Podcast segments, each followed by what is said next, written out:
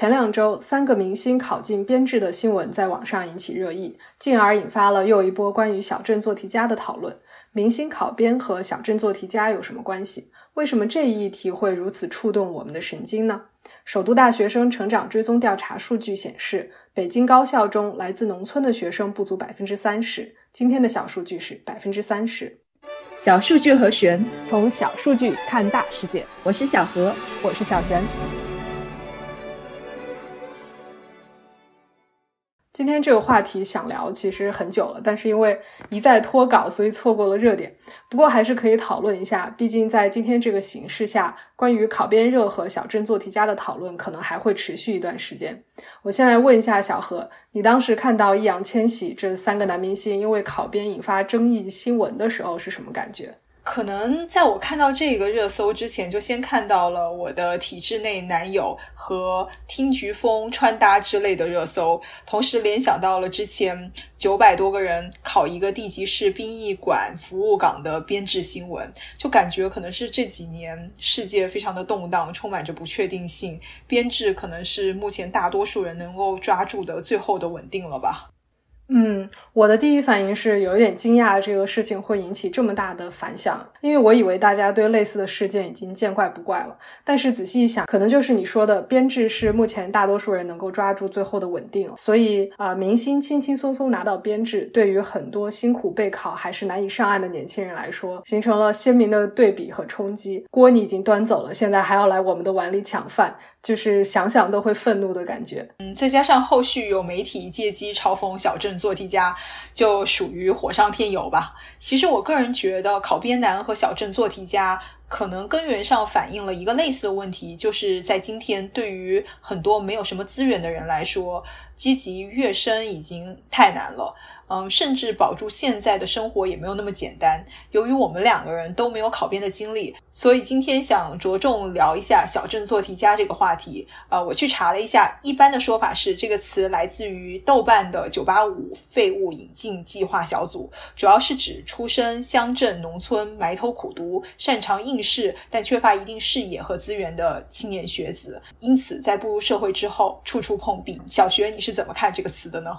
我完全可以共情小镇做题家的这个描述。比如说，我第一次去外企咨询实习的时候，不知道该穿什么衣服，然后每天就穿着牛仔裤和最保暖的登山鞋，也不知道外企的同事关系应该是什么样，呃，因为完全没有见到过，所以感觉碰壁很多。我觉得所谓见识和资源，一方面可能是在人生的重大选择面前有一个靠谱的思考和获取信息的框架。另外一方面，就是你去到一个新的环境，能够理解这个新环境它运作的逻辑，而理解环境又可以更好的帮助你去做选择。从这个角度来说，不管是什么背景的人，只要是想要去做跟父辈不一样的事情，可能都会有见识不够的那个时刻。但问题就是，我们的父母那一辈人，从农村考上重点大学的人更多，他们当时一定也有同样的劣势。但即便如此，多数人还是获得了。呃，改善生活的机会，但是今天的情况不一样了。我的感觉是因为考上名牌大学也有可能没有出路，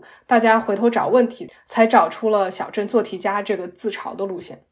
是的，小镇做题家相比于出生环境更好的城市富裕青年，确实有这样和那样的先天劣势，而激烈的竞争更凸显了这样的劣势。因为没有明确使用小镇做题家这个口径的调查，所以我们找了一些比较农村大学生和城市大学生的文献，在二零一零年前后。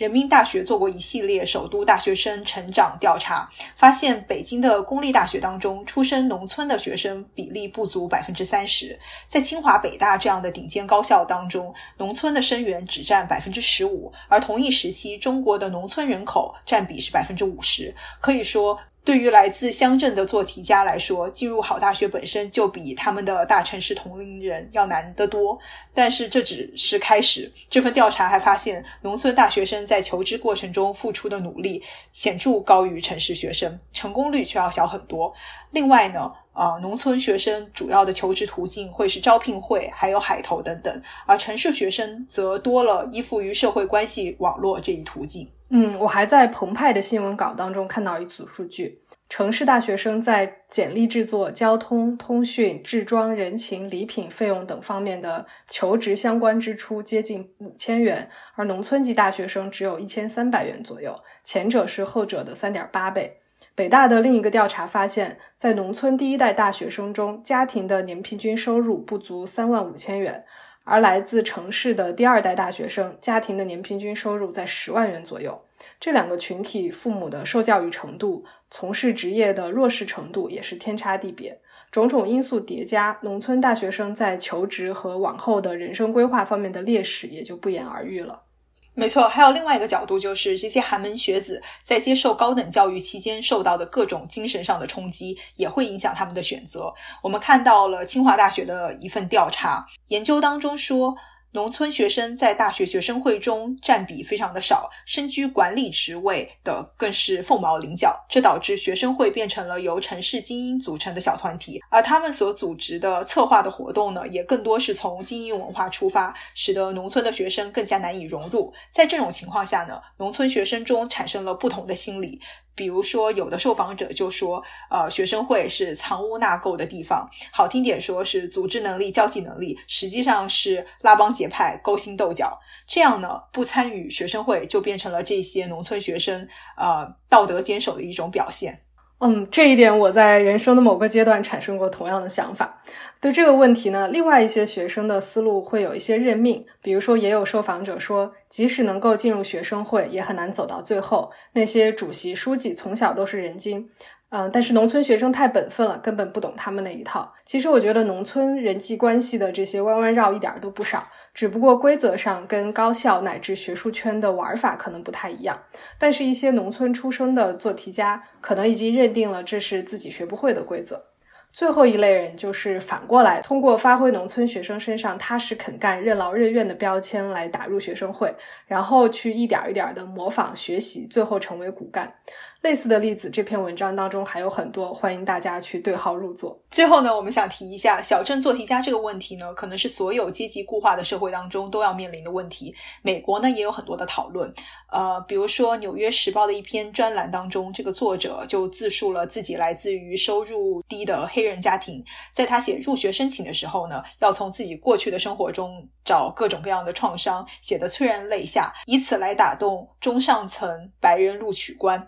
呃，在就读名牌私立大学之后呢，他同时需要打四份工来维持生活，呃，但是仍然苦于买不到便宜的午餐，同时呢，时常被来自于家乡的治安新闻扰乱分神。呃，这个作者还表示，很多的穷学生在刚刚入学的时候呢，不知道什么是老师的自由办公时间 （office hour） 以及怎么利用，也不知道如何和老师以一种平等甚至朋友的关系来相处沟通，呃，所以只好拼命的学习，也有很。很多人呢，因为听不懂有钱的同学的笑话，无法分享交流爱好，被边缘化。在这种情况之下呢，如何在这个陌生的富裕的环境里面表现得像个正常人，就成为了他们在学业和经济压力之外的另外一大挑战。嗯，今天的节目就是这样了。生活从来就不容易，对于要独自面对陌生环境和规则的年轻人来说，尤其是这样。要改善这个现状，可能需要学校和老师认识到大家来自不同的背景，给予更多包容，给学生除了学业之外的帮助，比如说心理支持、就业指导等等。关于这个话题，你还有什么想说的？欢迎在评论区告诉我们。这就是今天的节目啦！小数据和弦每周四更新，不定期惊喜加更，欢迎留言告诉我们你想听的数据。See you。